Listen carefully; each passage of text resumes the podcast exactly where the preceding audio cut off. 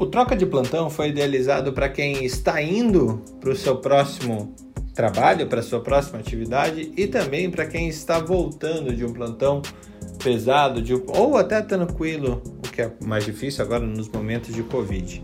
Meu nome é Fernando Carbonieri e eu comando a troca de plantão da Academia Médica que acontece todos os dias a partir das seis e meia da manhã.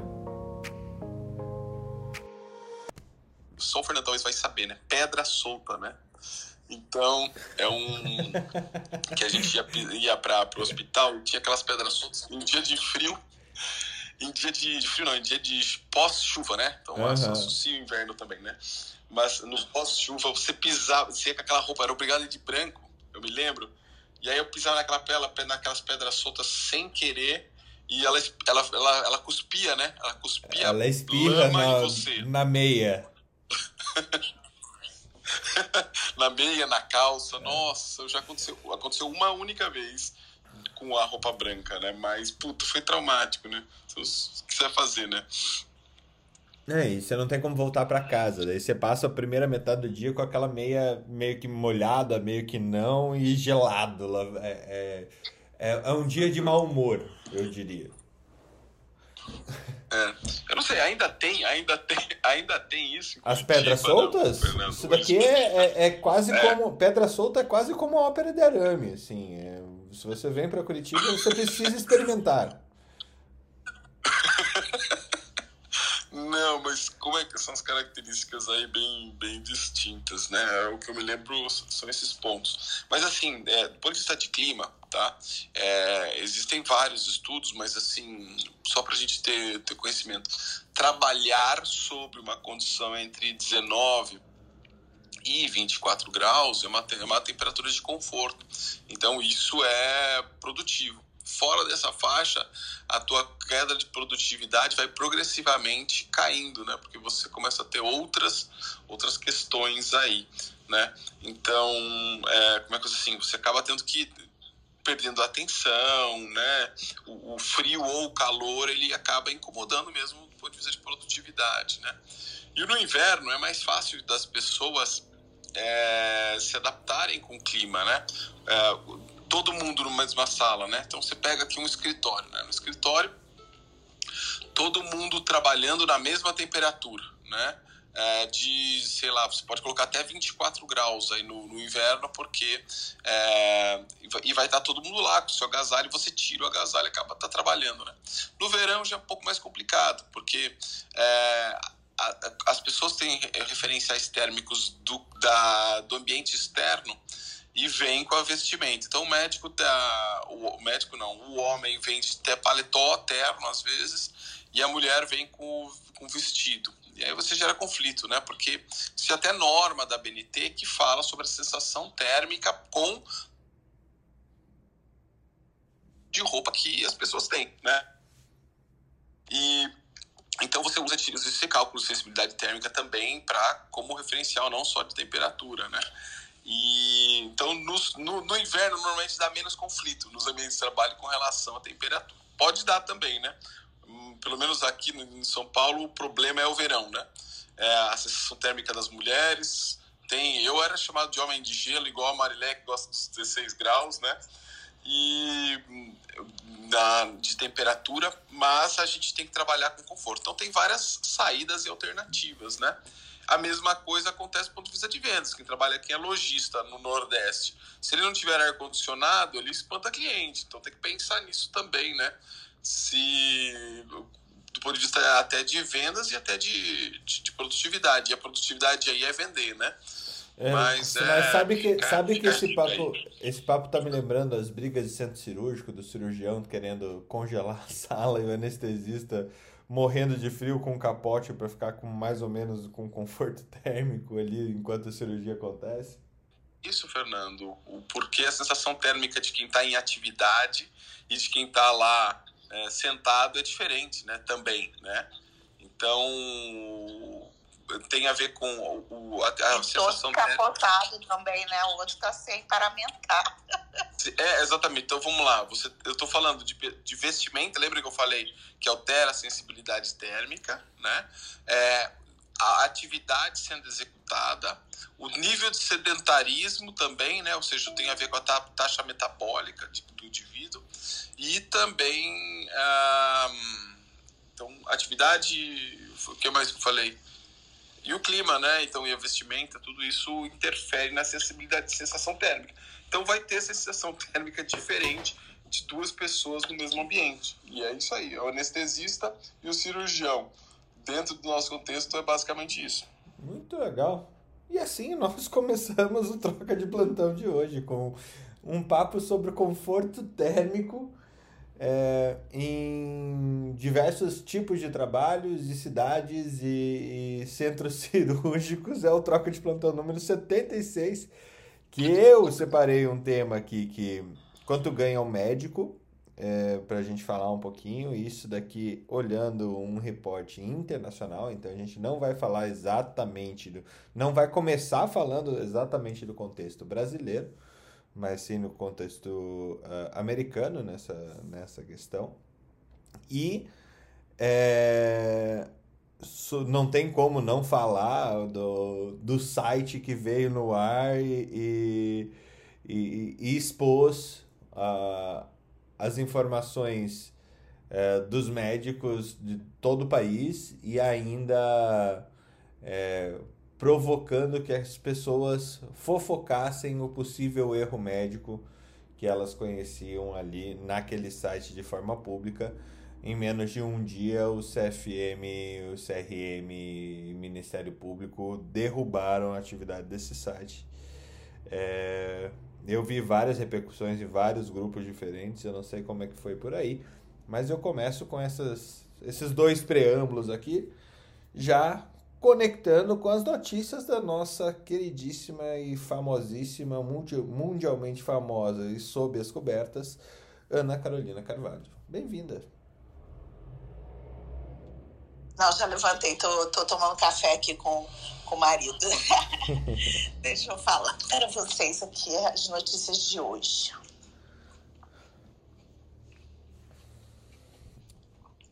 Enquanto isso, eu pego meu cafezinho, que acho não tem nada a ver com vício ou com problemas desse tipo. Eu já vou para minha segunda caneca do dia.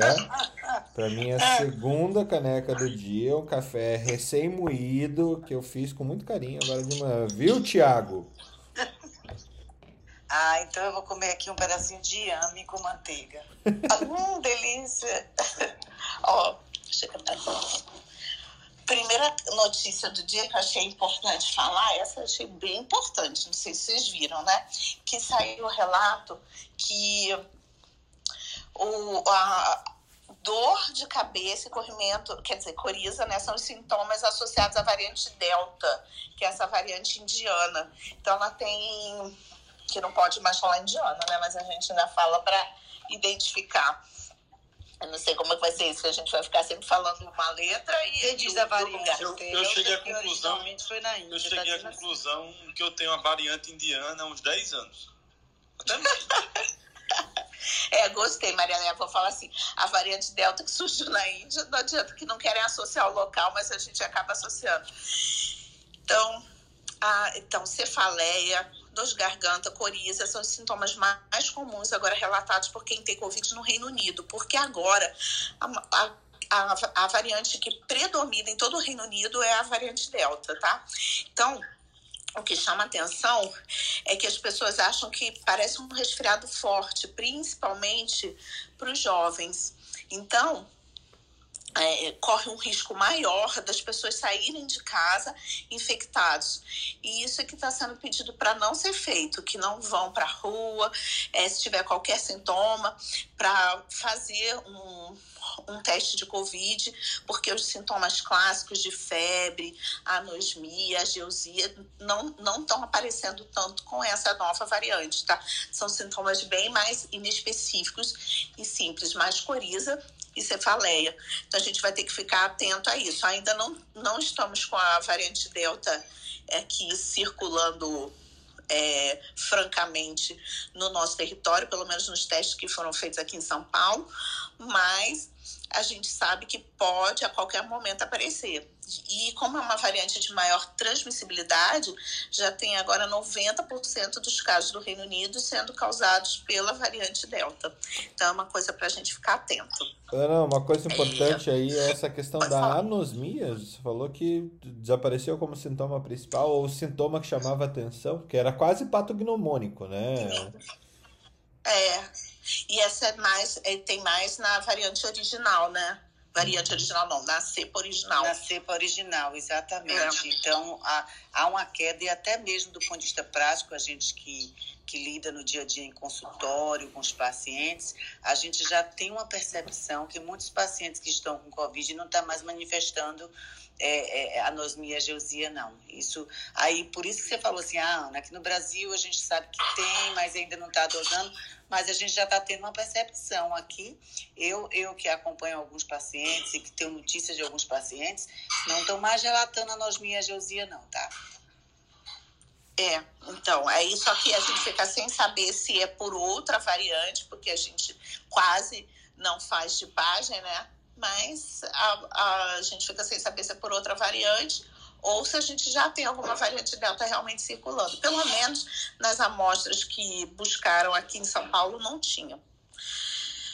Ah, aí, dando continuidade na, na notícia de ontem do FDA aumentando a extensão do prazo da vacina da Johnson, a, a Anvisa também aprovou a extensão do prazo de validade aqui no Brasil, para que a gente possa ter é, que o, o, o lote de vacinas que nós receberíamos tinha vencimento previsto para o dia 27 de junho e agora foi estendido até o início de agosto dá um pouco mais de alívio né, para esperar chegar a vacina e, e conseguir fazer a vacinação. Uhum. E ainda sobre vacinação, essa, essa é boa, mas assim, pode variar, mas vamos pensar positivamente. 11 estados esperam vacinar todos os adultos contra a Covid até outubro. Olha que legal, gente. É, ao menos 11 estados prometem vacinar toda a população adulta com a primeira dose contra a Covid. E existem estados, inclusive, que vão vacinar antes. O Ceará tem previsão de vacinar todos acima de 18 anos até o final de agosto. E em São Luís, a expectativa é que seja até o final de julho. Teve um mutirão em São Luís por causa da variante Delta lá, e eles estão tentando bloquear a região. Então, é. A única Só a primeira dose, né, Ana? Só a primeira dose.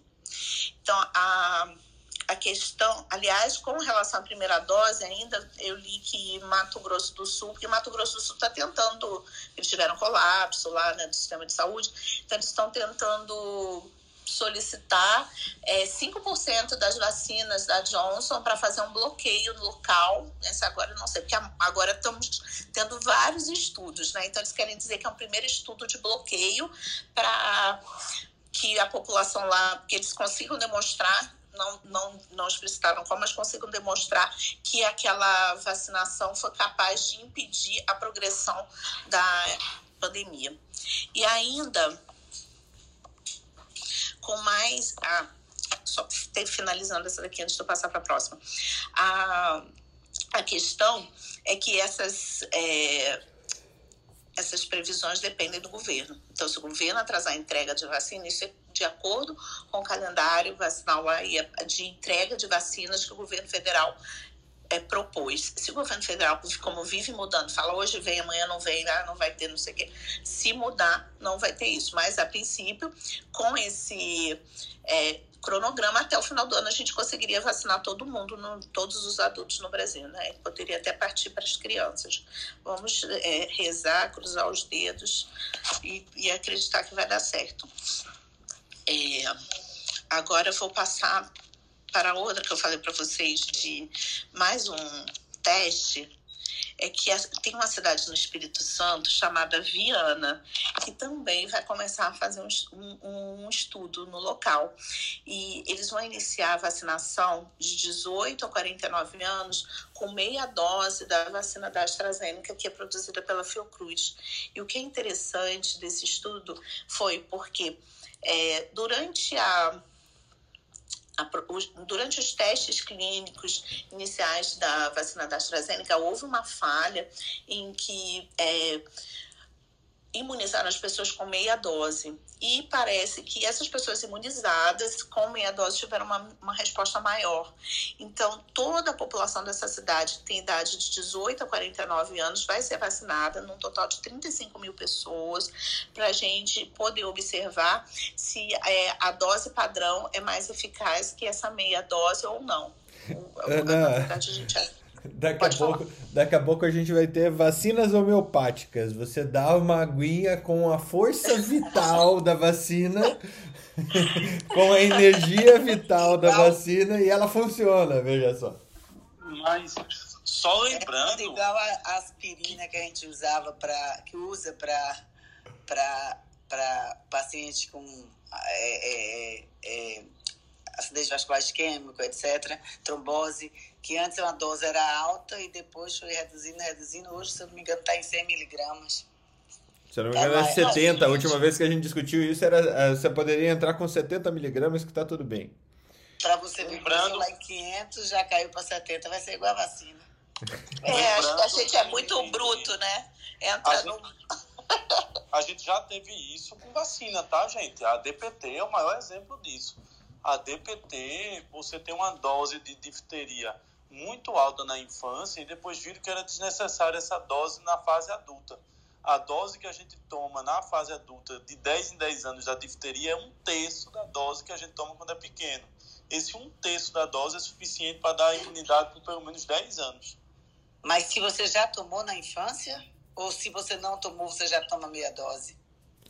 Porque o que acontece? Pelo Porque senão fica como dela, reforço, né? É, mas pelo estudo dela, a resposta imunológica maior na infância conferia essa, esse status. Mas mesmo no adulto, quando vinha, a orientação era fazer a DTPA com uma difteria menor mesmo. Não, o que eu estou pensando é o seguinte: se eu não tomei a vacinação na infância, não tomei essa dose alta, aí digamos que eu vá tomar. Não, teoricamente você toma dose baixa mesmo em adulto. Mesmo tenha tomado a dose na infância, a dose de adulto é um terço da dose de criança. E aí, qual a justificativa para o adulto ter a dose menor e responder mais se ele não tomou na infância? O sistema imunológico do adulto é melhor. Então, ele tem uma ah, tá. capacidade tá. de desenvolver a resposta de um terço da dose de, melhor do que se ele recebesse a dose inteira. A Perfeito. dose inteira acabava configurando mais processo inflamatório e menos resposta imunológica. Ah, então faz sentido. Perfeito. Só não vamos falar alto, porque não. senão vem realmente algum especialista em homeopatia vacinal e, e, e traz uma, um medicamento, um conta-gotas aí para dar uma água com, é, com força vital da, da vacina.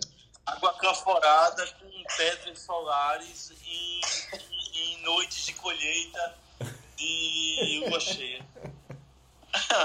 Ô, gente, ó. Então, a eficácia média da vacina da, da AstraZeneca era de 62% na dose padrão, mas quando foi observada, feito com essa meia dose, a, a eficácia subia para 90%.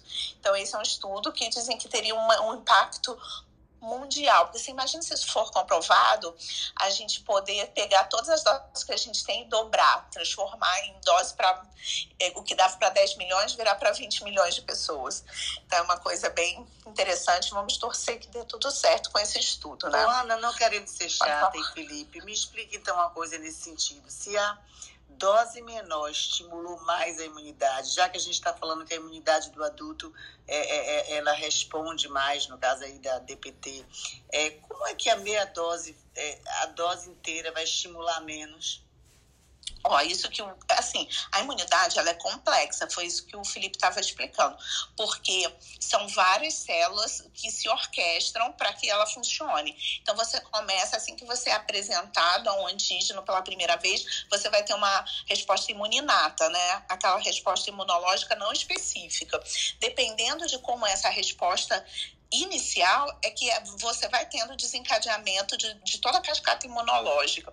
Então, se você tem uma reação inflamatória inicial muito grande, como esse antígeno vai ser fagocitado e apresentado ao sistema imunológico, já vai fazer toda a diferença. E é só a gente pensar, por exemplo, que se nós somos submetidos a um inóculo muito alto, até do Covid, a pessoas que, que eram submetidas a um inóculo muito alto tinham uma é, tendência a evoluir com uma doença mais severa.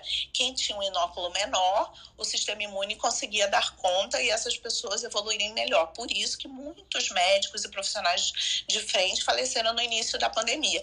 Era a exposição a um inóculo altíssimo dos pacientes graves, entendeu? Então, e, tem... Tem uma, e tem um contexto também, Maria, do seguinte. Quando você vê que uma vacina está causando muita reação, talvez você esteja dando muita vacina.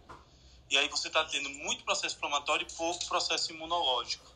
Como é uma doença nova, a gente sempre fica naquela ideia de criar um inóculo por padrões internacionais. E é comum você começar, às vezes, com um inóculo e ir mudando isso. Por exemplo, o que aconteceu com a febre amarela. O, quando teve aquela falta da vacina de febre amarela, para poder vacinar a população brasileira mais rápida, foi dada uma dose mais baixa com um reforço posterior. Ali era diferente. Ali era falta de vacina e você queria dar algum grau de imunidade à população e estava tentando disponibilizar aquilo ali com maior velocidade. É, tanto que eles puseram um tempo de validade menor, né? Porque agora Isso. a vacina da febre amarela dá pra, até para a vida inteira e puseram acho que 8 a 10 anos. É, quem tomou a vacina da febre amarela agora, a dose cheia, a imunidade é pro resto da vida. Não é mais, não é mais necessário que as doses de reforço. Sim. É diferente de quando você tem é, essa questão de você tem algumas doenças que na infância você tem que dar um inóculo maior porque você não tem um sistema imunológico, principalmente até os 5 anos de idade. Um grande exemplo disso é a Sabin. A Sabin você dá aquelas, aquelas duas gotinhas lá e garante imunidade para o resto da vida. Mas você nunca pode dar aquela vacina para quem tem mais de 5 anos. É uma vacina de vírus vivo. Entrando no elevador, desaparecendo em 3, 2, 1. Eu vou falar mais um Muito aqui para finalizar. E vocês devem ter visto também que por causa da nova variante, da variante Delta, o Reino Unido adiou a reabertura total em um mês, que eles iam terminar com o lockdown, e é, houve essa proposta de adiar por é, 19 de julho, seria no dia 21 de junho a reabertura total, e foi adiado para o dia 19 de julho de, é, devido à disseminação da variante Delta lá no Reino Unido. Tá? Esses são. Ah, ah, tem mais uma. E a vacina da Pfizer e da AstraZeneca, tanto a da Pfizer quanto a da AstraZeneca, são eficazes contra a variante Delta. Então, isso é importante a gente saber. Olha que legal.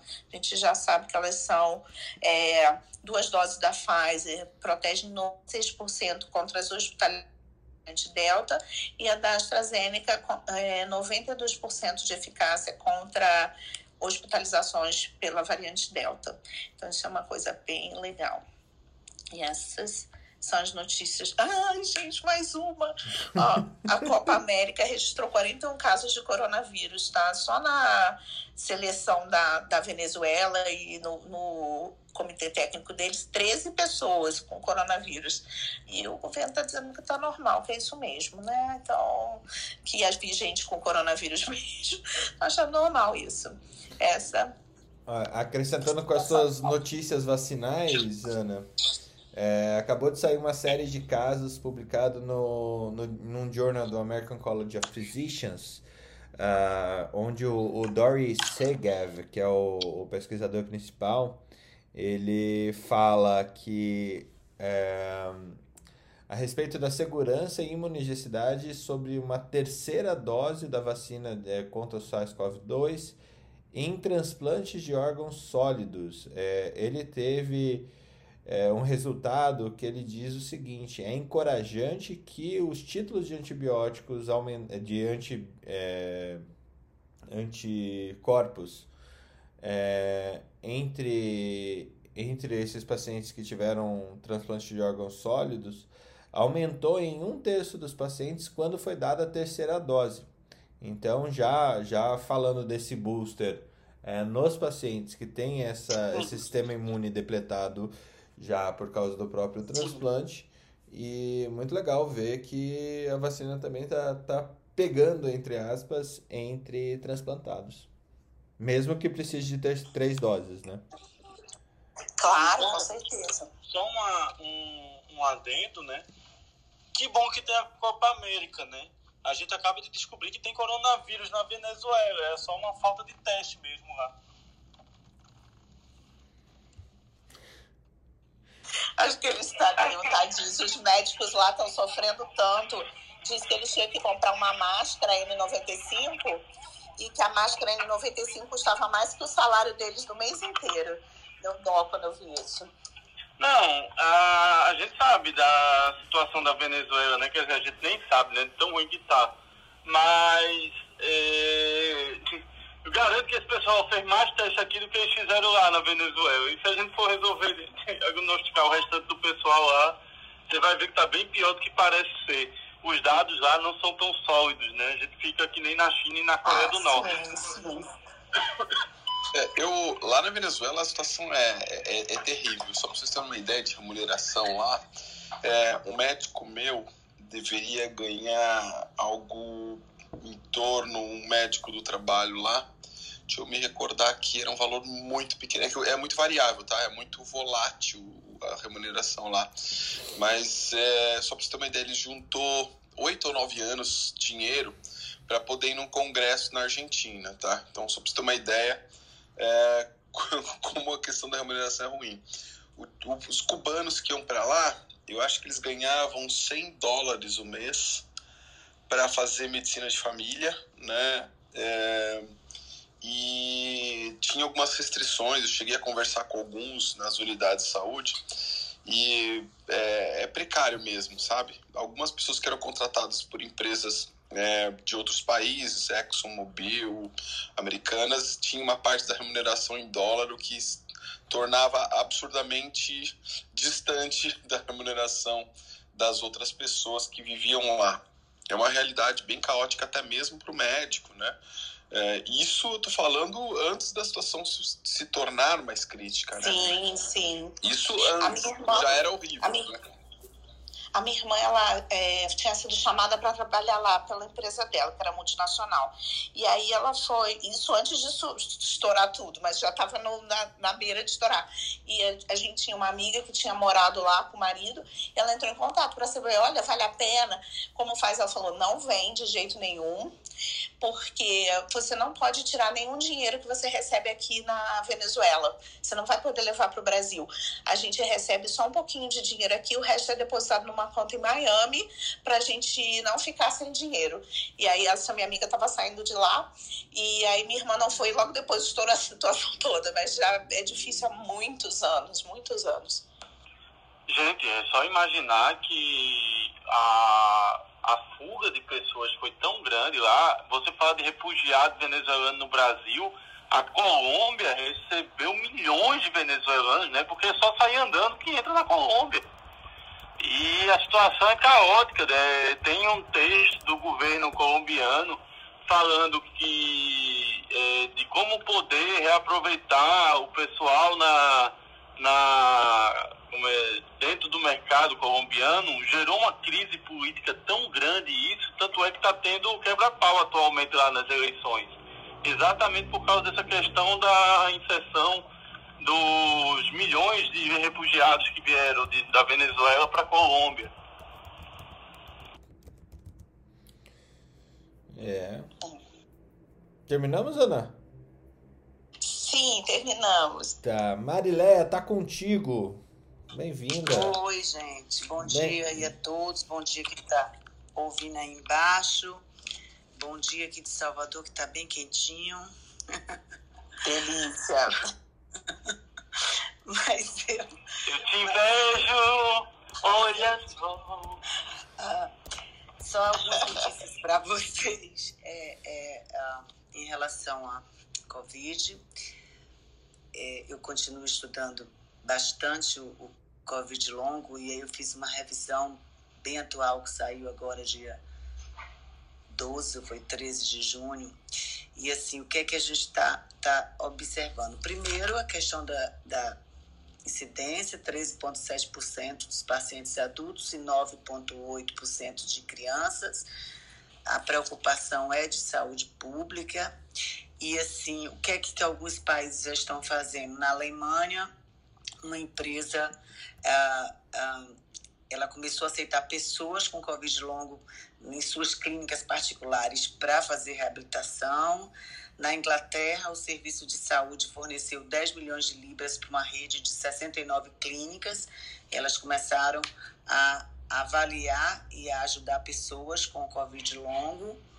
Ah, nos Estados Unidos também tem investido ah, é, nessa estruturação de serviços, porque o percentual é muito grande de pessoas que continuam doentes. E em termos de medicamentos, é, essa revisão colocou que alguns medicamentos estão sendo testados. É, uma empresa de biotecnologia, em dezembro, ela anunciou que estaria fazendo um ensaio clínico com a deupirfenidona, deupirfenidona, que é um agente antifibrótico e anti-inflamatório. Os resultados são esperados já agora no segundo semestre de 2021. Ah, o Reino Unido também lançou um estudo, é, é, é Hell Covid, visa evitar que o Covid longo se estabeleça em pacientes internados. Então, eles estão dando duas medicações pós-alta para acompanhar esses pacientes, a pixabana, que é um anticoagulante, e a torvastatina, então é estudo em andamento, só para posicionar vocês. Os Estados Unidos também está dando alguns medicamentos para o paciente utilizar em casa durante 90 dias para também avaliar. E uh, também um estudo vendo o papel da vacinação para melhorar os pacientes com Covid longo. Então, Inglaterra, no Reino Unido, com 80, 800 pessoas, que é, a vacinação reduziu em 50%. É, é, os pacientes referiram a melhora geral. Quem estava com Covid longo, após a, a, segunda dose da vacinação, referiu 57% de melhora em seus sintomas. Alguns pacientes, 24%, não tiveram nenhuma mudança e um percentual de 19% achou que houve uma piora. Então, esses estudos estão sendo mais aprofundados até para evitar que pacientes piorem de suas doenças, tá? Outra coisa que colocou é um outro estudo que está sendo feito pelo imunologista da Universidade de Iowa. Ele está recrutando pacientes com Covid longo é, é para rastrear como é que esses pacientes reagem à vacina que ele, ele, ele hipotetiza de que a vacina ele pode melhorar os sintomas, eliminando qualquer vírus ou remanescente, que a gente sabe que às vezes ficam, e isso é, pode gerar um reequilíbrio do sistema imunológico, porque até uma das, é, das é, teorias do Covid longo é que ele gera, que na realidade do Covid, que eles têm estudado, é que gera uma doença autoimune mesmo. Então, tem sido feito alguns estudos nesse sentido, está bem interessante essa revisão. É, é, e com relação a, a outra notícia que eu vi foi a que eu coloquei ontem, daquelas três condições, os países Europa e Estados Unidos já estão essa é importante, pode falar turistas, isso. Isso deixa a gente preocupado, porque no dia 19 de abril, se vocês é, é, olharem aí, na, é, não sei se eu mandei para o grupo 19 de abril, um artigo falando sobre o Covid e, e, esse atraso de vacinação e colocando que o Brasil estava em risco mundo, é, é, que o Brasil poderia se tornar um risco mundo e com isso se fechar as fronteiras para que a gente pudesse viajar. Isso há dois meses, né? Em abril, maio, junho, fazer dois meses. E agora, ontem saiu essa matéria na BBC falando que é, é, está reabrindo para o turismo com alguns critérios, quem tomou duas doses, é, se vai ficar ou não em quarentena, e para o Brasil está fechado, tanto na Europa quanto nos Estados Unidos, por conta de que eles estabeleceram alguns critérios para o Brasil, como, por exemplo, o número de infectados por 100 mil habitantes doentes tem que ser abaixo de 100. A gente está em 446 por dia. Então, isso eles estão colocando como alguns parâmetros, né, para analisar. Então, assim, é preocupante porque a gente é, é, é, vê o quanto isso implica em tudo na vida das pessoas. Então, Newton não adianta tomar, cadê doutor Newton, né? Tomar Pfizer, ou tomar Moderna, ou tomar Janssen, que esse não vai ser um critério isolado, elegível para que a gente possa sair, porque o maior temor é exatamente a variante Delta, tá? Por risco de, de, de, de disseminação maior de infectividade. Então é isso. Então, o Covid longo, mais uma vez, é um problema grave, sério de saúde pública. A gente precisa discutir o assunto na estruturação de serviços, mas também na estruturação de serviços de saúde mental específicos. Aqui em Salvador tem uma, uma, uma clínica que eu vou visitar e eu já estou fechando uma, uma, uma parceria com ela. Ela está com um prédio só de ambulatório que vai ser inaugurado só para saúde mental infantil e um, uma parte desse ambulatório vai ser dedicada ao Covid longo em criança. Então, isso é bem interessante, tá? Só para trazer essas notícias. Tia Leia, não sei se você lembra, mas a gente começou uh, o Troca de Plantão número 9. Eu tô, tô lendo o título dele aqui. Era Orgias, Ergonomia e Saúde Mental. é, e, e, lembra... Eu sabia que você ia lembrar por algum motivo esse episódio aí. a gente, lá no 9, isso daí era fevereiro a gente falava da é, que recém é, o, o, o não, o CDC tinha estava começando a abrir é, a questão de não precisar de máscaras entre pessoas vacinadas e assim por diante. Né? É, hoje a gente está vendo essa situação de o Brasil é um super spreader, né? O Brasil é um super é, infectante. E, e muito tem daquela, daquele posicionamento do próprio CDC, que ele não posiciona só para os Estados Unidos. Né? Ele, é, apesar de ele falar politicamente para os Estados Unidos, ele fala publicamente para o mundo. E o que a gente está vendo no Brasil é, é realmente os efeitos daquela publicação do CDC lá atrás e como que as nossas as políticas mundiais, os políticos mundiais estão é, trabalhando ainda com essa abre solta de contextos diferentes, compara comparando coisas não comparáveis, eles tomam atitudes bizarras, né? É... E, e, outra coisa, complete. Não, não, pode falar. Outra coisa é que a gente viu também há poucos há poucos, não sei se foi mês passado, é porque eu estou confusa com datas, as coisas estão acontecendo tão rapidamente que a gente se perde no tempo. Que a gente também trouxe aquela matéria de, da infodemia e da pandemia. E nessa matéria da infodemia, que foi, uh, não sei se foi American Journal, sei que foi de uma revista científica, é, é, um estudo, como a gente é, é, é, travar, como a gente bloquear, pegar logo de imediato. Ele fala do exemplo da máscara dos Estados Unidos. Ele fala exatamente como for, como essa essa, essa notícia gerou um impacto sobre a saúde pública. Então, ele, ele menciona como exemplo exatamente isso aí, tá? E, a, a, gente antecipou ah, em fevereiro isso, né? Pois é, pois é. Então, assim, mas assim, essa, essa questão dessa matéria de fevereiro que a gente falou, ele, esse estudo que eu achei interessante, que a gente fala estudo científico para vacina, estudo esse foi um estudo científico de como você, ele bota passo a passo, de como você conseguir bloquear uma fake news. Como você pegar a origem do início antes que aquilo ali gere um, um, um, um, problema muito mais grave, como que a gente tem visto. Então, hoje a gente enfrenta isso mesmo, pandemia e pandemia. Enfim, e ainda mais que a máscara, as pessoas falam, ah, vacinado e não e, e, ou então quem foi infectado é uma aberração você continua você pode estar tá, tá, tá, tá é, é, é, com o vírus e transmitir para as pessoas não vacinadas. Isso é uma loucura. Você pode não pegar mas transmitir. Isso é uma loucura mesmo. E que é o chamado leigo a serviço a, a, de achismo né? Não da ciência. E, e e uma última notícia que eu esqueci de, não sei se vocês comentaram aqui, sobre a OMS que colocou o CID-10, que vai ter vigência agora em janeiro de 2022, CID-11, em janeiro de 2022, é, velhice como doença? Vocês chegaram a ver isso? Ah, fala a verdade. Não, sabe? Eu, tá... eu tenho um documento do CID-11. Pois é. O CID-11, eu, eu, eu tenho o... Ele está em votação ainda, né? Para o pessoal é, olhar, é, já... definir É, mas assim, o que é que coloca do CID onde?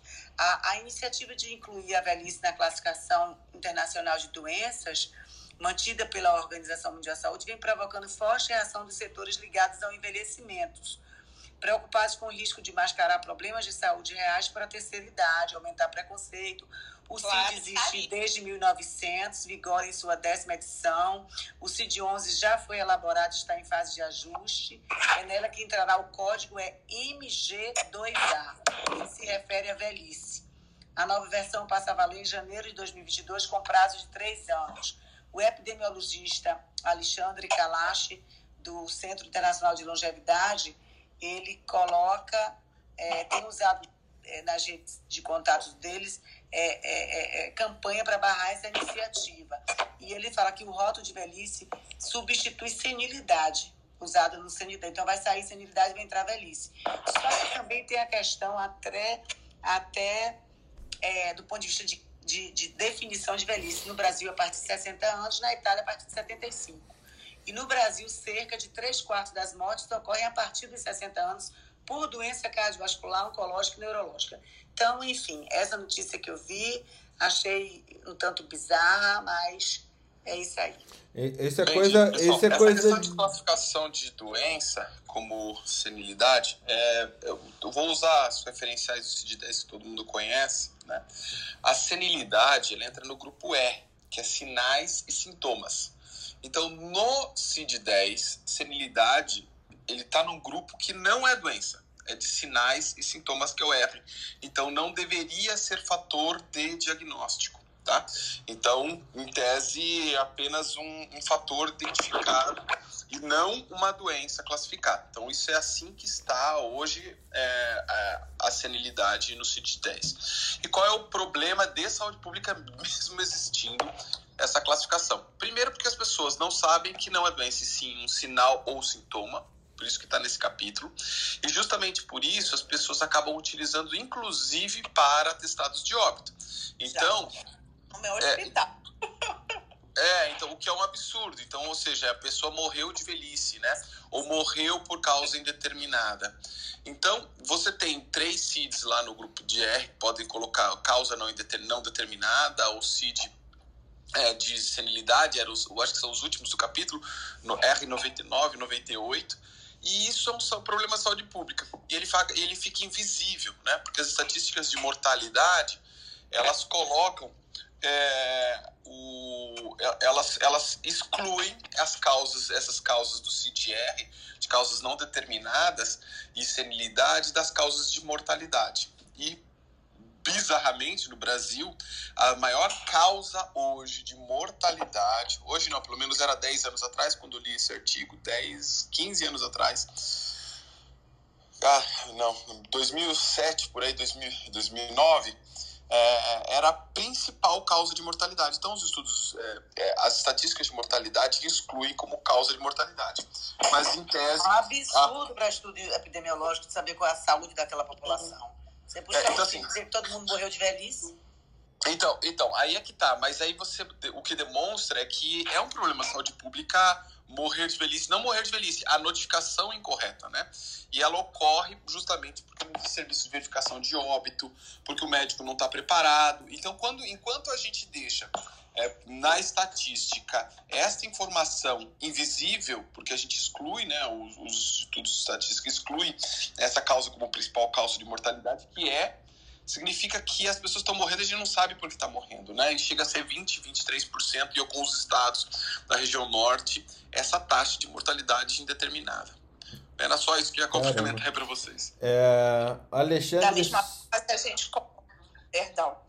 Da mesma forma, se a gente colocar no atestado de óbito como fatores que contribuíram com tabagismo, etilismo, não, é, dentre fatores que contribuíram ao óbito, isso ajuda também nos estudos epidemiológicos e de políticas de saúde importante a gente lembrar. Não, é um absurdo ainda, né, Ana? Se a gente for ver a quantidade de, de colegas médicos que não dá atenção ou não preenche corretamente uma declaração de óbito, né? É, é, é absurdo, assim. O cara entrega para outra pessoa preencher, ele não presta menor atenção que aquilo ali é prerrogativa única e exclusiva do médico e ele está delegando isso, eh, delegando o nome e está dizendo para outras pessoas dizerem que alguém deixou de existir, porque é isso que uma declaração de óbito no fim do dia faz. Você é, tirar um CPF de circulação, a pessoa deixou de existir por causa daquela é, da, do, da homologação, da, da constatação de morte dela e é, é, é, impressionante como tem gente que negligencia esse preenchimento ainda. É, é, é, mais uma das bizarrices que a gente vê por falta de. até de punição frente ao. A, a, isso é uma negligência, isso é uma é, incompetência que a gente tem que caçar mesmo, a gente tem que caçar esses erros. É, o Alexandre subiu aqui. Alexandre, não te conheço, é a primeira vez que você sobe aqui é, no nosso Clubhouse. Tô... É, esse, é, esse é um programa Alexandre gravado. Alexandre é o nosso amigo pianista. Ah, eu conheço o Alexandre. Oh, que bom que o Alexandre está aqui de novo. Obrigado. Eu, eu te conheço, eu te conheço. Naquele momento, tomei meu Adagumab aqui e lembrei de você, né? O, o, conceito de conhecer hoje em dia tomou uma outra dimensão. Né? Ô, Tiago, como é que chama mesmo? É prosopagnosia? É... Não, é prosopagnosia mesmo. prosopagnosia é incapacidade de reconhecer faces, né? É na base então... do cérebro, a lesão. Cara, mas assim, Cara, que bom, Alexandre. A gente nunca lhe viu aqui. O seu episódio foi o melhor de todos. É o melhor de todos. Desculpa pela gafe, Alexandre. Meu Deus do céu. Imagina, que é isso. Bem-vindo. De novo. Vou fazer uma pergunta quanto um assunto perdido aqui, que foi da história da, da União Europeia e Estados Unidos da viagem. Porque eu li umas duas semanas atrás um, um artigo que falava sobre a tomar outras vacinas para quem já tomou Coronavac. Eu não me lembro os detalhes, mas ele meio que desaconselhava por uma junção de efeitos colaterais. Tipo, a mensagem final era assim: se você tomou Coronavac, não tome as outras. E aí o cara quer viajar e não pode com a Coronavac. Vocês têm alguma notícia sobre isso, de curiosidade? Tem. Ah, na verdade, a OMS já liberou a Coronavac agora, né? Que antes ela não estava liberada para viagem internacional era só uma questão de estudos, né, para poder ter a liberação. Teve esse estudo no Uruguai que praticamente selou que vai autorizar sim as pessoas com Coronavac a viajar. Existe sim alguns estudos de booster de vacinação, principalmente para quem fez Coronavac booster com AstraZeneca e com Pfizer, é, com Moderna também. Então tem uma, já existe esse estudo, mas se tem uma grande dúvida não, tem, não há dúvidas que vamos precisar de uma terceira dose, mas a terceira dose será da própria Coronavac em si ou vai ser com AstraZeneca e Pfizer, né? Então, já tem estudo em andamento da Pfizer e da AstraZeneca e provavelmente a América do Sul deve ser um celeiro de estudo para a terceira dose de Coronavac quando estiver disponível, né? O que é um grande problema atualmente. Agora, Alexandre, eu acho que essa semana, foi essa semana, semana passada, a Ana, Ana Carol aí apresentou um artigo, mas não foi com a Coronavac, foi da Pfizer com a AstraZeneca, mostrando que quando você toma uma e, e, e depois a segunda dose é da outra, você tem uma, uma melhora é, da resposta imunológica de forma significativa. Não foi isso, Ana? Foi, é, eram pessoas, mas foi feito mais com uma dose da AstraZeneca e a segunda da Pfizer, porque Isso. foi o PPN maior. É. Agora, em relação ao MS ter, ter aprovado a Coronavac, não significa que os países vão aceitar turistas que tenham tomado Coronavac, que é o caso aqui do Brasil. Não está aceitando nem a gente que está tomando a AstraZeneca, Pfizer, ainda está elaborando um monte de critério e a Coronavac ainda não entrou para esses países como lista de vacinas aprovadas para receber, para alguns países da Europa e Estados Unidos, tá? É, a... Obrigado. Ainda sobre vacina, gente, eu acho que ninguém falou, saiu ontem é, no site da própria Novavax, tá? A, a experiência de estudo deles, eles demonstram 90% é, de eficácia total e 100% de proteção alguém, é, sobre a doença moderada e severa. É, isso é o resultado de fase 3 do trial deles, uh, onde eles acham é, 93% de eficácia sobre as variantes circulantes, que são de preocupação global, né?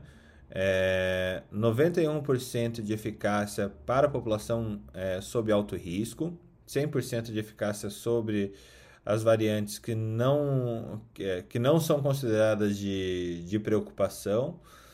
É, ela diminuiu totalmente a, a quantidade de hospitalizações e morte é, quando comparado com o grupo placebo. E, e é isso aí, as ações da Novavax subiram é, frente. No, cadê? Ele, ele tem o ticker aqui na Nasdaq, que é uma empresa listada na Nasdaq. É legal de ver a, a, as notícias de saúde olhando sob o viés da Bolsa de Valores também, né? É... A Novavax é Novavax mesmo, Fernando? Novavax. É Novavax mesmo? Novavax, Creating. Tomorrow Vaccines Today. É, é, é o slogan deles. Eu tô no site deles aqui. Então é. é... E já tá sendo, ela está sendo usada onde? Eles são tá. de.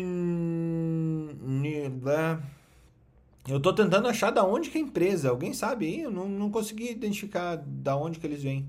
Mas, não, mas ela tá finalizando o teste, ainda não tá em uso, não. Né? Não, é fase 3. Ela, ela terminou a fase 3 agora. Ah, ótimo. Tá. Excelente notícia essa sua. Excelente. Mais uma vacina. Se fechou fase 3, vai entrar no mercado logo logo. Eu perdi a notícia. Nova Vax. Eu estava na ligação com ela. Nova ah, Vax com 91 por 90% de eficácia global e 100% contra a morte e, e hospitalização. E vai chegar da GSK agora, né? Ah, daí dominação mundial do mercado, né? GSK tem um. é, GSK. Essa daí não vai dar pra ninguém. Ah, não, e, e ninguém assim, bate GSK em vacina, veja, assim. Veja, e, e assim, veja o que é você ser, você saber mexer as peças do xadrez. Você tem empresas que querem entrar no mercado de vacinas com mais força do que elas já têm, tipo Pfizer e AstraZeneca. E, e essas empresas sabem que quem sair primeiro vai ter uma grande compra é, mundial, vai ter uma grande compra junto aos governos, vai ter um fortalecimento das suas relações de, de vacina mas com preço baixo, ou seja, o ticket do produto vai ser baixo. E quando você pega uma empresa que já é consagrada nisso, ela chega no final da festa, faz um ticket mais alto e entra como privado, como doses é, remanescentes, mas vende por um preço bem melhor, porque ele já está no período de final para fora da pandemia. E aí, para onde vai o ticket? É, eu lembro, né, nessa história, Felipe, é, eu lembro de um outro amigo, Bruno Scarpellini, que é infectologista, ele falando no começo da pandemia, quando a, a AstraZeneca anunciou que estava fazendo vacina contra a Covid. Ele falava com alguma descrença da AstraZeneca, porque ele colocava uma, uma questão em, em foco. Gente, qual é a vacina que vocês conhecem que a AstraZeneca fabrica? A AstraZeneca não fabricava vacina. Então ela entrou no mercado. Não, de... por isso que ela tem um convênio, né? Ela tem um convênio exatamente para poder produzir, porque ela não tem essa. Esse know, teoricamente, esse know-how, né? Exatamente.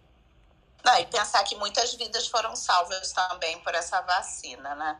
Apesar do, dos problemas que aconteceram, foram mínimos, então muitas vidas foram salvas. Com certeza. E, e, e assim, a, a Pfizer, no final das contas dessa pandemia, é a empresa que sai mais fortalecida, né? Nessa pandemia. Tanto é que ela, tá lançando, ela vai lançar em setembro um antiviral específico contra o coronavírus. Caramba. Isso aqui é, vai ser algo assustador. Compra as ações até agosto.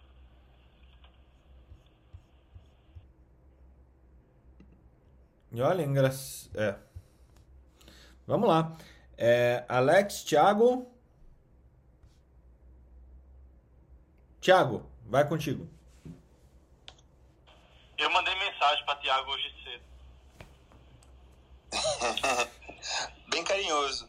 Obrigado. Não, eu só falei do café. Você se sentiu machucado por isso? Começou a treta, meu Deus. Graças ao Alexander. Bom dia, gente. Bom, hoje eu queria só comentar um pouquinho.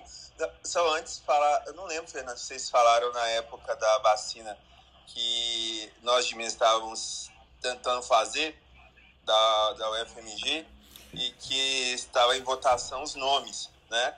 Então nós temos Não. aqui que está em votação se seria o IVAC, Corona Trem ou Tremvac. Eu acho que Corona Trem funciona Cara, muito bem. Tremvac. Tremvac, né? eu gostei dessa aí. É, eu, eu tinha votado na YVAC. Mas eu acho que tava ganhando era Tremvac. Então, então no Rio Grande do Sul vai ser Barvac? Ou Tchevac, né? Tchevac. Não, é, mas, mas, mas, se, for, mas... se for Porto Alegre, vai ser Vacné? se for no Rio, vai ser Gevac.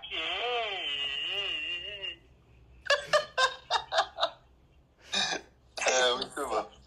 Bom, uh, eu só queria deixar assim, é que tá tendo muita polêmica não sei se vocês viram sobre a chacina de Brasília, né? Então, para quem não sabe. Eu vi todo é, dia, 480 mil mortes. é, é, também. Todo dia, todo dia. Parece que todo dia essa chacina mata mais 2 mil, se eu não me engano. Não, tem essa também, que é, que é terrível. Mas temos, falando de um, também, né? Um serial killer é, mais recente, que a, assassinou né, uma, uma família e está foragido.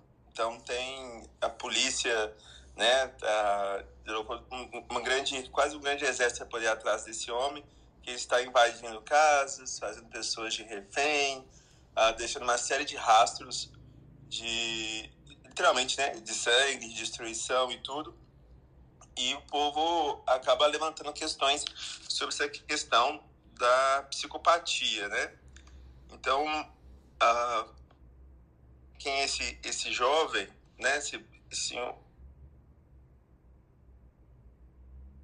um, um histórico, né, de é, problemas que ele já tinha sido preso, né, por ter também assassinado, né, como assassinado, estuprado mulheres. Então já tem uma ficha bem intensa assim, né, de crimes. E na época do laudo psiquiátrico, quando ele tinha sido preso da primeira vez, tinha falado, né, que ele é como se fosse literalmente um psicopata, tem uns traços de agressividade, né, uma possibilidade de ruptura, né, do equilíbrio de qualquer momento, é, de questões intensas, né, de preocupações sexuais e sentimentos né, de intensa angústia, tá? Ah, chegou a ser preso de novo, mas também fugiu da prisão, então ele era foragido e cometendo esses crimes ah, de agora. Ah, o problema é que às vezes a, a, essa questão do estigma e preconceito da psiquiatria, muitos falam assim, nossa, esse cara parece que é um esquizofrênico, né? Então, lembrar de que essas são questões completamente diferentes, né? De um paciente com esquizofrenia, né, que tem a questão de surto psicótico, e uma questão que é um psicopata. Então, a gente sabe que um paciente, uma pessoa psicopata, ele tem características de uma personalidade antissocial, né? Então, ele tem uma personalidade antissocial que é uma pessoa que uh, não tem respeito, né, por regras, não tem respeito, né, por ninguém. Já tô vendo uh, aqui um. Vai tem... deixar isso acontecer, Fernando? Ela falando de você desse jeito. Normalmente a pessoa que é assim, se sente, ela se expressa antes, sabe, Felipe? É, então, assim, é desprezo por outras pessoas, né? é essa questão, assim, você tem características durante a infância e adolescência, só que para a gente fechar um diagnóstico de transtorno de personalidade é na fase adulta, né? Mas a gente já começa com algumas características, né? Essa questão da infância, ah, de pessoas, de, às vezes, tortura de animais, né? Desobedecer é, regras, ordens, não preocupação com o outro, tá?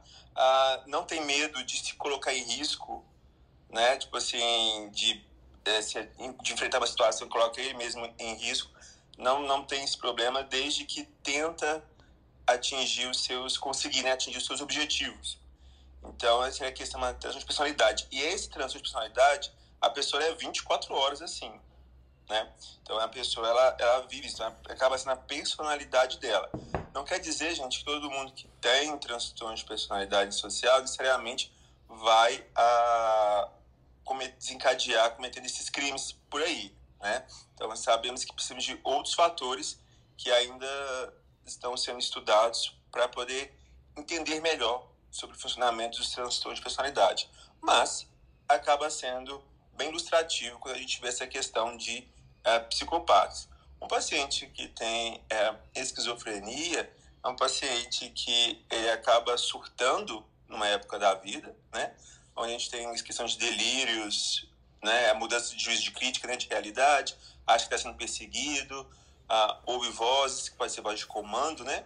Então, é algo muito agudo, aquela crise dele, né? Por isso que acaba muito se tornam, quando não tratados, se tornam muito violentos, mas é em um momento, não é aquela personalidade 24 horas, ah, sete dias por semana, né? E para o resto da vida tá? Com bom tratamento, a gente consegue estabilizar e reinserir essa pessoa de volta na sociedade. O de personalidade social é difícil, nós é difícil porque nós não temos nem terapia direito para poder reabilitar essas pessoas. Diga, meu querido. Por que, que as vozes, ou esses, você falou vozes de comando, né, os pensamentos, por que, que eles quase nunca têm conteúdo bom? Geralmente eles são conteúdos agressivos, horripilantes, de morte, né? Por que, que eles não são conteúdos de, sei lá, seja fofinho? Tem algum entendimento nesse contexto? Ainda não, né? É uma questão... Porque a gente pensa por, por um lado, é isso que a gente comenta, né? Se a pessoa tivesse esses conteúdos ah, bons não iam trazer o sofrimento, né, para essas pessoas, aparentemente. Mas no caso a gente vê sempre é a questão depreciativa, né, uma questão que você não presta, você isso, aquilo outro. Ah, mas é uma coisa que a gente está tá estudando, né, bastante sobre isso. É, mas o que a gente tem, né, de estudos mostrando é realmente esse conteúdo péssimo inclusive não somente da esquizofrenia, né? A gente sabe que questão de pessoas com depressão também, os conteúdos que vêm, os pensamentos intrusivos, são também depreciativos, né? Eu sou culpado, não sei o que, não sei o que, tal, tal, o que leva a pessoa a ter, a, né, é, tanto sofrimento, poder levar até um risco iminente de suicídio, né? Eu acho que quando é positivo, assim, é claro que nunca falando que é uma patologia, mas tem pessoas que ouvem né, é, vozes e inspirações, aí a pessoa se torna um grande artista, um grande cientista, um grande músico, porque essas pessoas também ouvem, né? A gente fala, ah, eu vi uma aula inteira, eu escutei, eu isso, e aí é, não, não, não são considerados doentes. Eu acho que o doente é quando ele está ouvindo a voz ruim mesmo, porque tem gente que escuta com a voz boa. Sim, sim.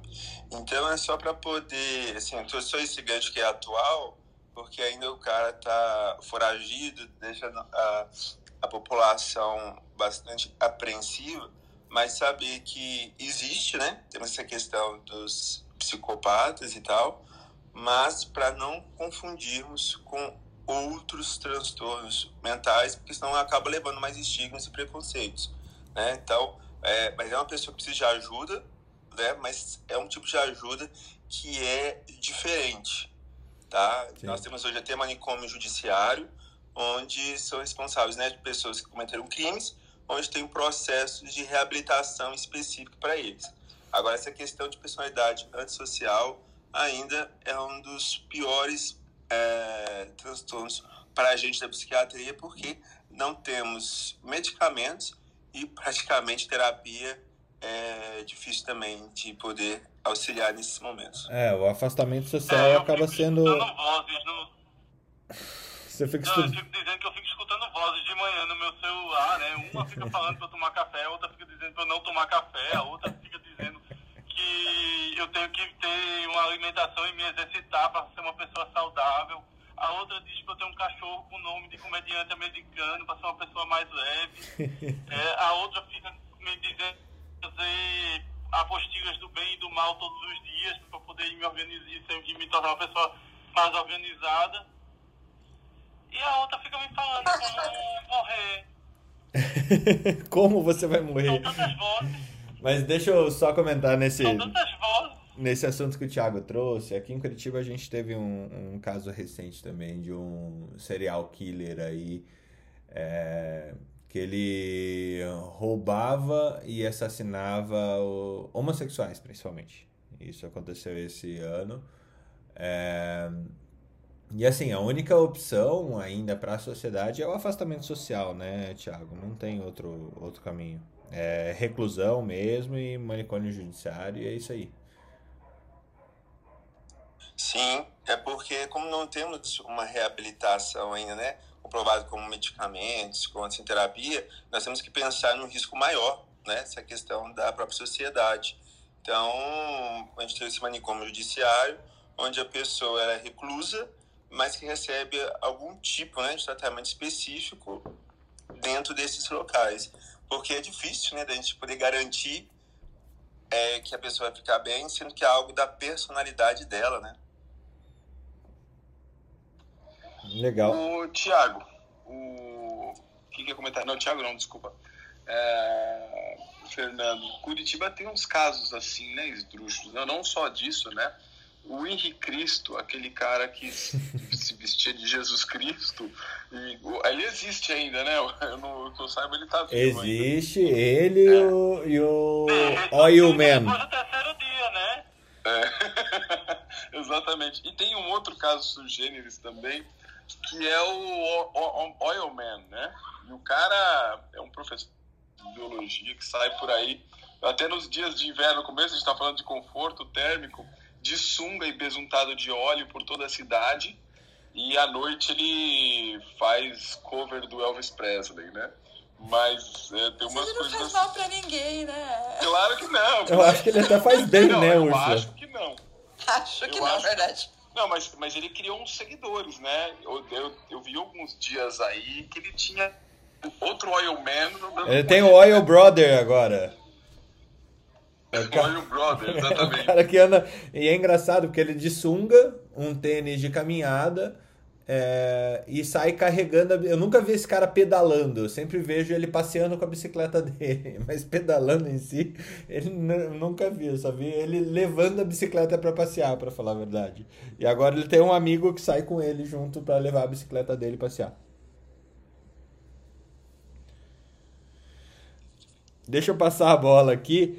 É, eu acho que o Francisco subiu aqui também pela primeira vez. Francisco, bem-vindo. É, esse programa é gravado, tá? Só para te avisar.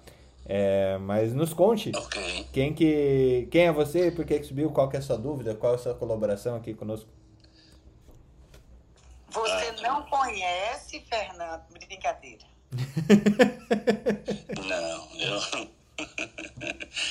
não, não. não de, de conhecer o, o, Fermen, o Fernando, colegas, ah, não pessoalmente, já estive ah, na escuta aqui algumas vezes. Ah, parabenizo, in- inclusive, a, não só o tema, mas a sala, né? bastante importante. Outro dia até comentava com um amigo eh, da área eh, que ele devesse participar. Ah, devo deixar bem claro, eu não sou médico, eu venho da área da, da psicologia, mas trabalho muito próximo aos colegas profissionais de, de saúde, ah, não obstante, não clinique mais. Eu sou professor no, na Universidade Federal, então eh, isso é só para deixar o meu, eh, enfim, estabelecido de onde eu falo, né, o, lugar de fala. Mas uh, me dá muito conforto em, em, tratar, em particular, dessa questão uh, da discriminação que é feita sobre o esquizofrênico e sobre outras pessoas com diferentes patologias uh, de ordem psiquiátrica e o caso da psicopatia. Em particular, e aí parabenizo o, o Tiago pela explanação, uh, e talvez o que eu possa uh, contribuir um pouquinho é lembrar que o psicopata ele tende a uh, e aí é um paradoxo, ele tende, inclusive, a tornar-se carismático a um grupo, a uma pessoa a quem ele pretende interagir e, nesse sentido, fazer mal. E sim, a, a arte tem um tanto de, entre aspas, ouvir vozes. Obviamente, não são as vozes uh, patológicas de que estamos falando, muito embora alguns uh, pacientes psiquiátricos expressem né, o sentimento, expressem uh, o o íntimo de si em arte ou via arte. Então não é incomum de nós termos artistas que flutuam entre né, esse limiar, entre essa borda da patologia e da genialidade, que muitas vezes realmente interagem entre si. Agora, o psicopata, para algo uh, mencionou e muito bem, né, que ele coloca em risco a própria vida mas principalmente a vida de terceiros, que ele não cuida das regras sociais e nem mesmo daquelas legais, né? tem o fato de ele buscar, por meio do carisma e outras estratégias, abarcar para si, entre aspas, seguidores. Não na forma de seguidor em si, mas muitas vezes se reflete. A gente tem casos disso, né? O, o, aquele pastor que consigo fez morrer várias pessoas, obviamente não tinha que ver com um ato religioso, até porque muitas pessoas que estão nessa borderline também né, se mostram igualmente ou pelo menos se identificam com essa psicopatia. Então, é, é nesse sentido que eu queria trazer algumas reflexões. Agradeço por ouvirem-me. Muito obrigado. Muito bom, Francisco. Obrigado. Perfeito, Francisco. Obrigado e fique à vontade sempre que puder, levante a mão. Estamos aqui. Nem sempre dá para subir, mas tentaremos. Úrsula Guirro. Agora eu tenho uma, uma ah, breve falar. pergunta para os colegas uh, da, da psiquiatria. No que concerne hoje as ações manicomiais, né? Ah,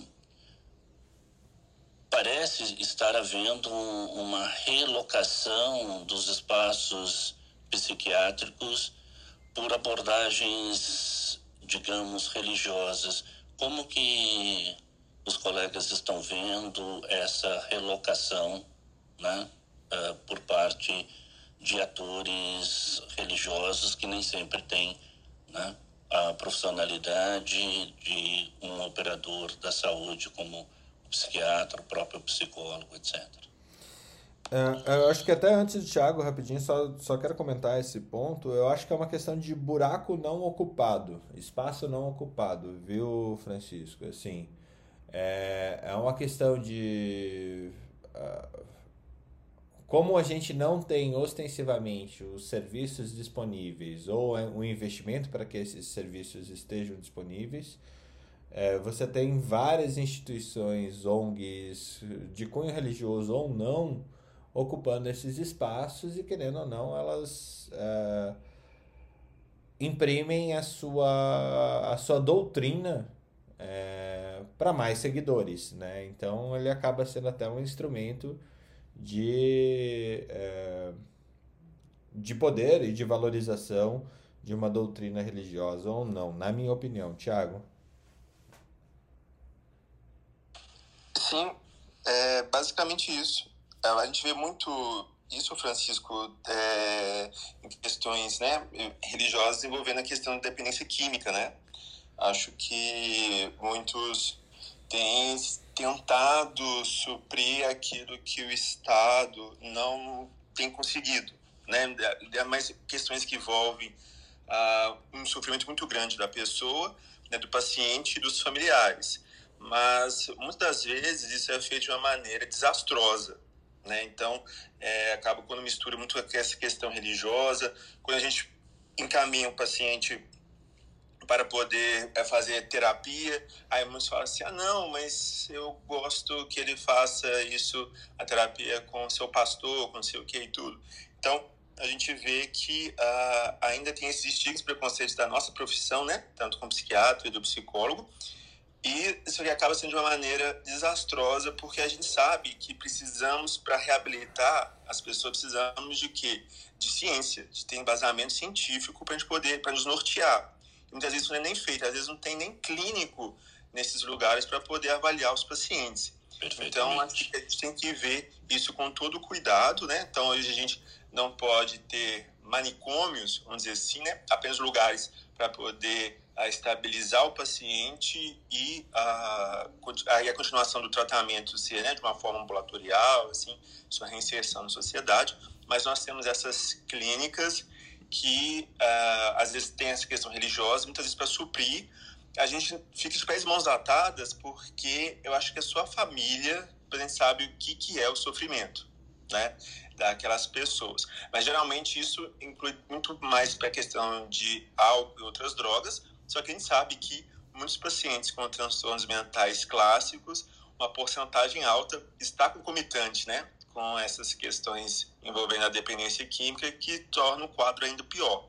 Mas eu acho que isso tem que ser feito com todo cuidado, é, né, e acho que tem que intervir mesmo, né, vigilância sanitária, tem que intervir o governo mesmo para poder também oferecer algo de qualidade, porque não adianta nada o paciente estar tá ruim dentro de suas casas, né, com a família, e para um lugar que muitas vezes pode sair pior. Eu tenho pacientes né, no consultório que saíram de algumas internações, uh, né, que não, não são dentro dos padrões, uhum. é, piores. Né? Então a gente tem que tomar com todo cuidado, carinho mesmo, essas questões. E por fim, vocês estão acompanhando uh, essa nível descoberta por parte de alguns, e eu estou colocando com todas as aspas de sarcasmo aí que puder transmitir, é, da utilização de, eu vou usar o termo popular, água sanitária para a cura do autismo. Vocês têm acompanhado essa maluquice, inclusive com atores que divulgam isso, né? como vindo da área científica? Olha, olha Francisco, é nessas vezes que eu, que eu falo que a ignorância sobre a ignorância alheia é uma benção, porque pela, por sorte eu nunca entrei em contato com esse povo que, que com, esse, com esse tipo de notícia falaciosa, de uso de água sanitária para cura do autismo. Assim, é, é, é, impressionante aonde vai a necessidade por holofote ou necessidade por, é, por esse tipo de coisa. Realmente é, é, é complicado, viu? Deixa eu passar para a Úrsula aqui. depois, gente, é, porque tem chegado a mim, desculpa ocupar tanto, mas é, é uma preocupação. Dê uma olhada até no YouTube mesmo, porque Está ah, chegando a, a mim e a outros colegas uma enormidade de situações, uh, inclusive de pessoas falando: não, mas eu fui no doutor Fulano e a gente sabe o, o, o poder que o título opera, né? E uh, de pessoas fazendo uso com as crianças. Do, da água sanitária, obviamente ele usa a terminologia química e, enfim, então talvez fosse um, um, um olhar que a gente quisesse oferecer em algum momento. Muito obrigado, vocês tenham um dia de muita paz e saúde e eu fico aqui na escuta. Muito obrigado, Francisco. Francisco. Muito obrigado mesmo. É, é, é, realmente surpreendente essas teses de doutores uh, sem coisa nenhuma para poder falar esse tipo de coisa, né? É, Posso? Pode. É, mas eu, eu, peraí, eu ia passar para. Deixa eu passar para Úrsula. Tem Úrsula, Felipe, Carlos e daí a gente tenta, tenta fechar, não, senão eu não vou conseguir fechar esse negócio. Vamos que vamos. Úrsula, bem-vinda. Bom dia, tudo bem? Bom dia, tudo Se ótimo. você quiser me pular, Bom dia, tudo bem? E com você? Tudo bem? Não, é porque Se você tem. quiser tem- pro vou tema, pedir- não tem, sem dramas, não. Não, Vou pedir, que. um, vou pedir um legal depois pra você falar. Me dá um dó, pedir uma né? música? Pode. Você perdeu ontem. Eu botei uma música ontem. Ah, eu não ouvi ontem ainda. Pensando em você. As pessoas Ah. morriam no final. Vou precisar assistir, vou precisar ouvir então. Tá. Então, bom dia. Eu tenho algumas pequenas novidades, nada grandioso demais, né? Mas estou trabalhando num material aqui sobre diretivas antecipadas de vontade. Eu não sei legal. quantos de vocês conhecem o que é esse material. E diretivas antecipadas é um modelo em que as pessoas podem manifestar hoje. Então, Felipe, você pode manifestar hoje os seus desejos para o fim de vida. Aliás, tem que ser hoje, né? Enquanto você está consciente, lúcido e orientado. Não em vigência de doenças, hipóxias ou com a sua, o seu razoável. Peraí, alterado. lúcido e orientado a respeito do Felipe, você tá sendo muito boazinha. É, né? Ih, tá bom, não vai dar certo então. Mas enfim, di- diz a lei que ele pode se manifestar. E, e aí, olha que interessante, né? Esse documento, na verdade, o Brasil, a gente tem um, a nossa inovação, assim, nesse contexto, assim, de se manifestar em relação... E eu- por que, que eu acho esse tema super interessante? Não vou falar de resolução, não, porque é meio chato isso, né? Mas, assim, a, no Brasil, esse, esse negócio todo nasce é, do Conselho Federal de Medicina, que foi inovador, foi bem legal que eles tenham publicado uma resolução. Mas, assim, não é algo que está maduro na sociedade. Então, assim, a gente está com praticamente 10 anos dessa resolução e a gente tem um extremo desconhecimento da sociedade quanto à possibilidade da manifestação de desejo quando ela estiver, quando essa pessoa estiver diante de um quadro de terminalidade, ou seja, doença avançada e incurável. Não é que eu peguei uma infecção aguda, estou grave e posso me manifestar? Não.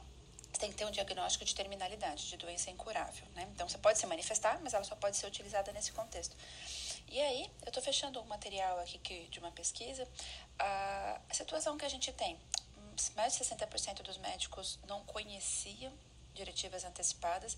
A quase maioria dos enfermeiros também não conhecia diretivas antecipadas. O único paciente que se manifestou no nosso grupo que conhecia era um paciente que tinha uma motivação religiosa clara por negativa de um tratamento específico, e aí tinha eh, essa manifestação, no entanto, não tinha isso escrito e nem era de conhecimento do familiar dele.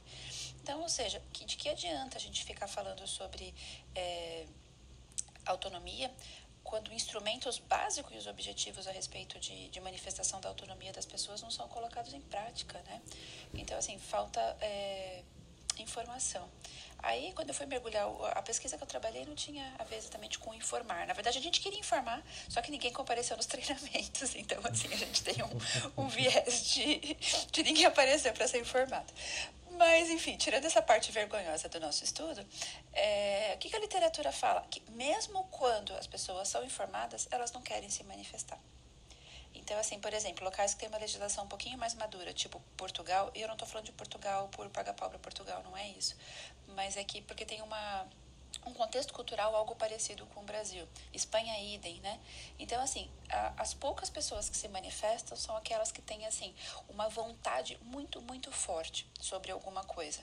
E no Brasil a gente percebe que essa vontade muito, muito forte, ela não não está muito presente. Então, assim, parece que falta. A gente não aprendeu que a gente pode manifestar a nossa autonomia. E quando existem instrumentos para manifestar a nossa autonomia, a gente não se utiliza deles. Então, são aquelas resoluções que, infelizmente, acabam ficando no papel não são levadas na prática. E fico eu aqui quebrando a cabeça, talvez amarrando um pouco o que o, o Tiago trouxe agora há pouco sobre questões de, de adoecimento psiquiátrico grave, né? Porque isso também é uma doença terminal, ou seja, uma doença que a gente não tem cura, né?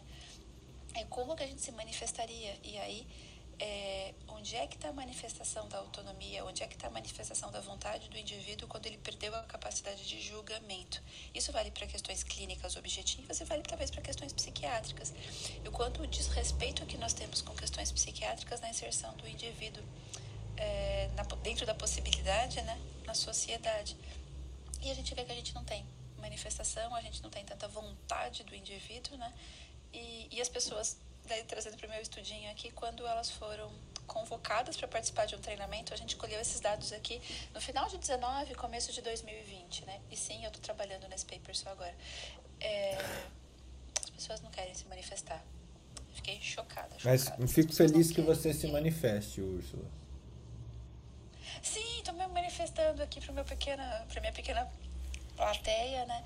Mas, assim, é, é, é, chocante, Fernando, porque, assim, isso é manifestação da autonomia, do tipo, é princípio básico, que todo mundo fala, eu quero ser autônomo, né? E aí eu pergunto para a sociedade, pergunto para vocês, a gente quer de fato ser autônomo ou a gente quer só ser, às vezes, um, uma pessoa que quer as vontades sendo cumpridas, né? Porque autonomia tem a ver com valor, tem a ver com moralidade, tem a ver com mais coisa, né?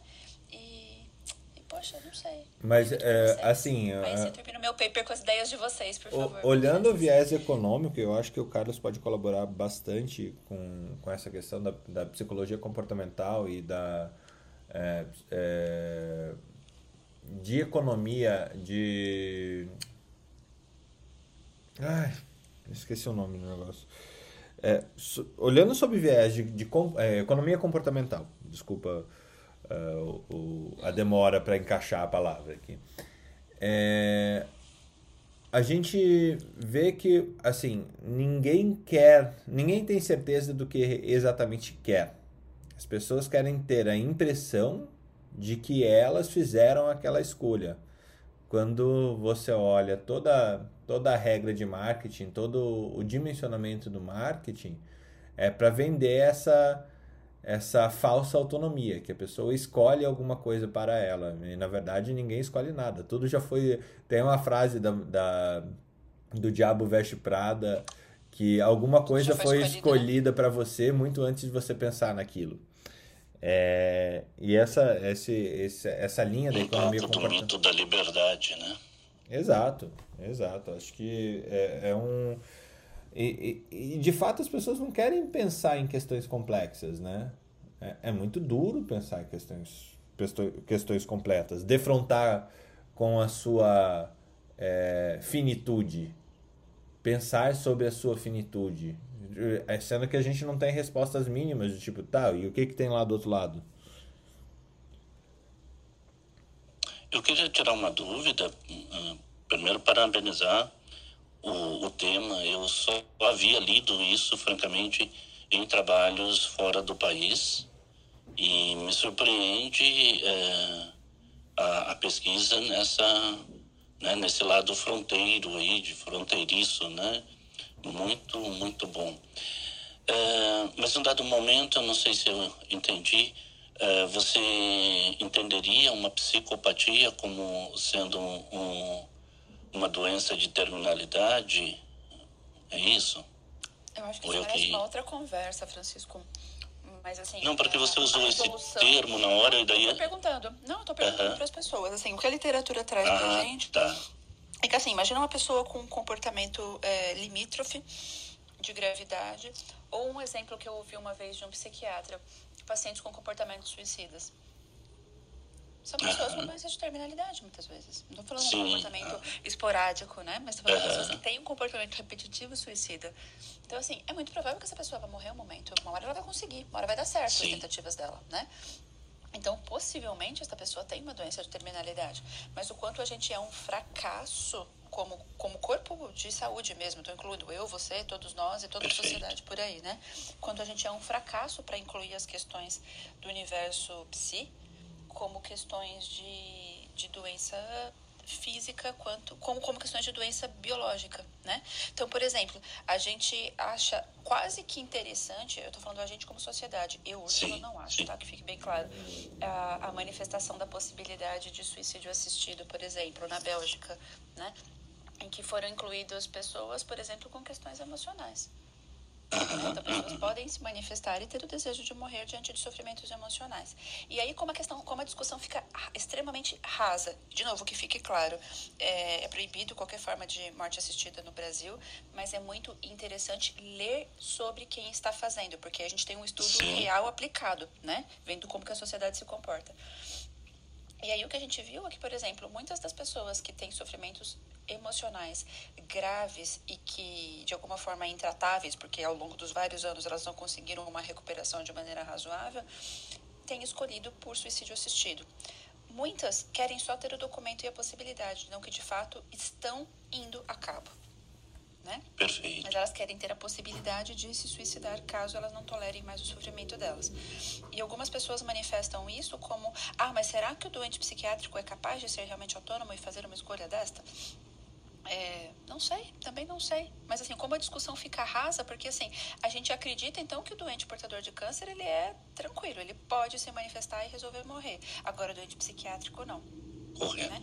Então, calma, essa discussão eu acho que ela merece assim, uma profundidade muito maior. Eu não sei se aqui o Clubhouse é o local para a gente conversar sobre isso até, mas assim, é, é uma discussão que merece assim, muita atenção e muita reflexão e talvez nos despir dos nossos valores pessoais para entender um pouco o local do outro, né? E eu acho que aqui não está no local da gente decidir falar que isso é certo ou que isso é errado, mas que isso é questionável e a gente precisaria talvez refletir como sociedade, porque fazer de conta que isso não existe também não é nada maduro.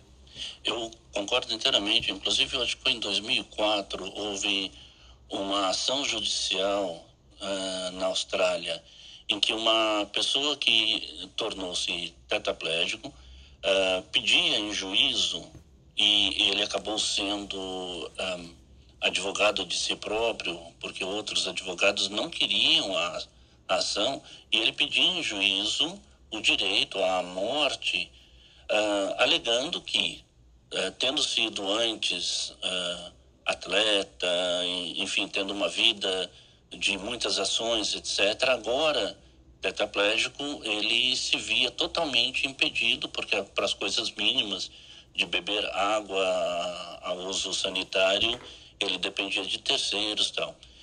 E uh, ele defende juridicamente muito bem, e no nosso grupo de discussão à época ainda uh, brinquei, ele falando, porque ele dizia que não, não podia fazer mais nada. Eu falei, bom, ele pode ser advogado, porque ele defendia muito bem.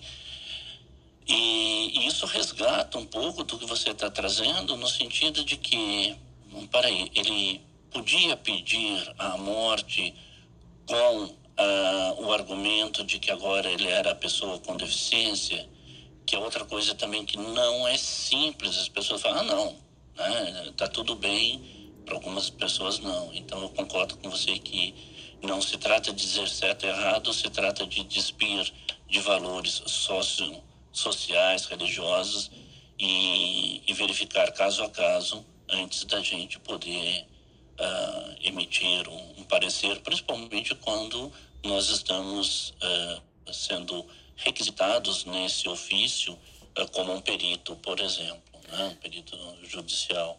Parabéns pelo, pelo tema e gostaria muito de ter acesso a esse, a esse estudo. Se você puder anotar meu e-mail, eu adoraria lê-lo. Vou mandar para publicação hoje, Francisco. Fique tranquilo. Ah, muito é. bom, muito eu acho bom. que a gente está eu acho que a gente está muito longe de discussões maduras ainda aqui no Brasil como sociedade e como profissionais de saúde ainda, né? Mas tem um pequeno núcleo de pessoas que está pensando e conversando sobre isso, né? mas ainda com uma barreira da resolução e das leis muito, muito, muito grande, né? A própria questão da diretiva antecipada como, como documento de manifestação de vontade é um documento que ainda, é, apesar dele existir por meio de resolução, não por meio de lei, ele é muito pouco utilizado ainda, muito pouco feito, acho que talvez seja um dos problemas, né? E quando existe, ele é muito pouco é, recebido, receptividade talvez seja a palavra melhor, né? pelos profissionais de saúde, do tipo, ai, aquele, como se aquilo fosse uma barreira para o cuidado das pessoas, né? Então, acho que a gente tem muita maturidade ainda, um caminho de muita educação e maturidade para a gente caminhar ainda. Mas tem bastante material publicado, de qualquer forma, assim, tipo, de, de, de, questionamentos sobre conhecimentos, né? E no universo fora do Brasil é bem mais do que o, do é, o nosso. É, eu tenho acompanhado fora. O que eu acho interessante dessa discussão é qual é o limite entre autonomia e proteção, né? porque uh, ao paciente esquizofrênico ou uh, depressivo ou com ideação suicida, ele, ele, ele tem que estar sob proteção da sociedade. Ao paciente com, com doença terminal, ele, ele merece autonomia, desde que muito bem informada. É, é, é, é, essa linha ela é muito, muito. Além de fina, ela é maleável, né? Ela é, ela é maleável de acordo com os discursos das pessoas que, que, que elegem essa pauta para discussão, né? Tá bom. Sim, sim, não há dúvida.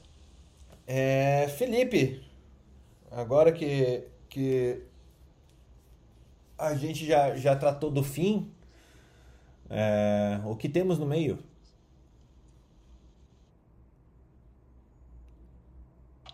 Felipe parece que não tá aí, não. É, esqueceu o celular em algum lugar aí.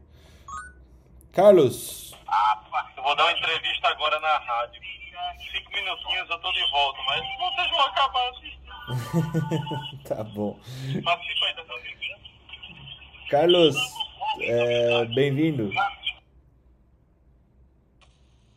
Obrigado, Fê, mas eu acho que a gente já tá meio tarde já para comentar tudo que eu precisaria. Né? Tem, teve negócio do stroke a respeito de, de AVC, teve um teve toda essa parte de comportamental, tudo, e isso demanda um pouquinho mais de tempo. Acho que a gente pode deixar para Vem amanhã, comece, comece o Clubhouse amanhã falando sobre isso. O Newton subiu agora também. Amanhã vou estar na estrada sem acesso ao rádio. tá certo. Newton, bem-vindo. Fernando, bom dia. Bom dia. Obrigado. É, não, é só sobre o tema, eu acho bem é, interessante esse tema, eu estava aqui escutando até agora há pouco.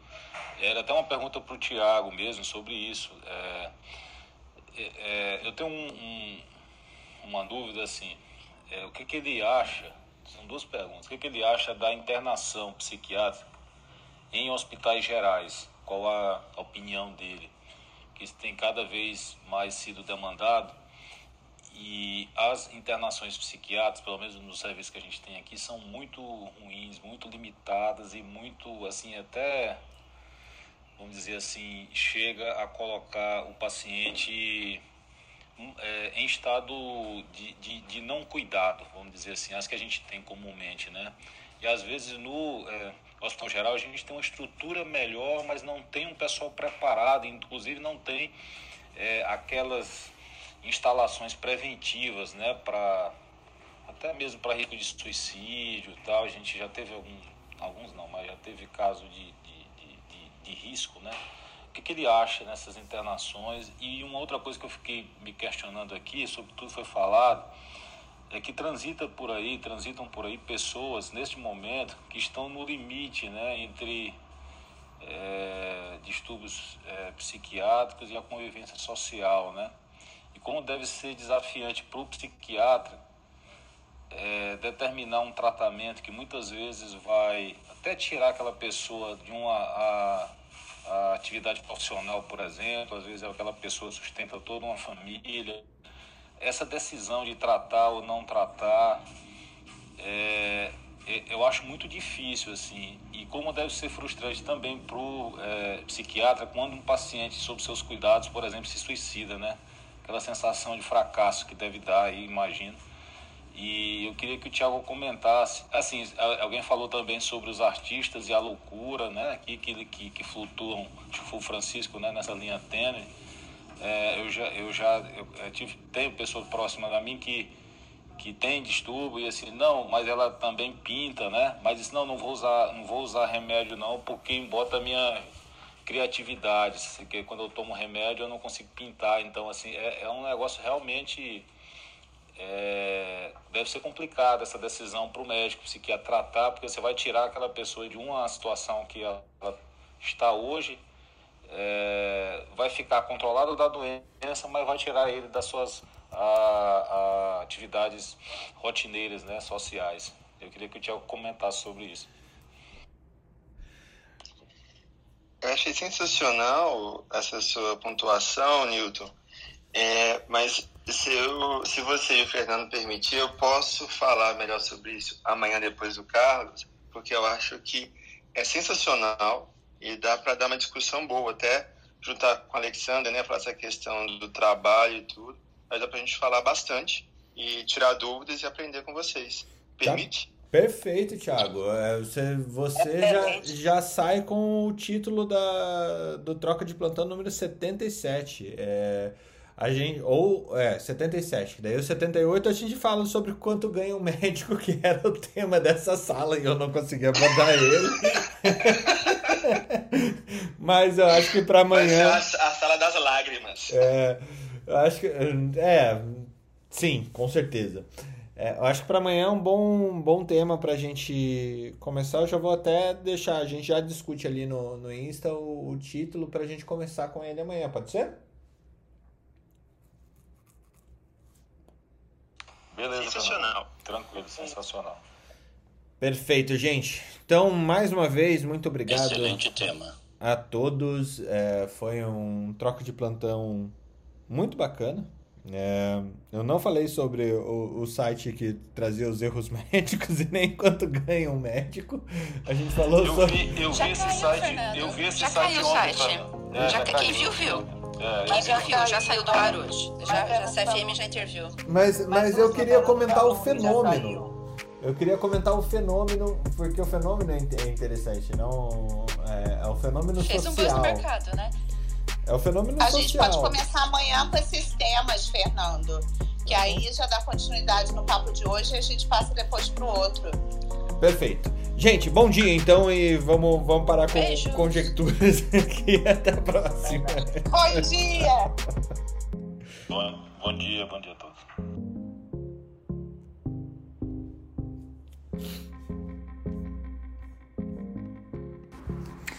Academia Médica. Bem-vindo à revolução do conhecimento em saúde.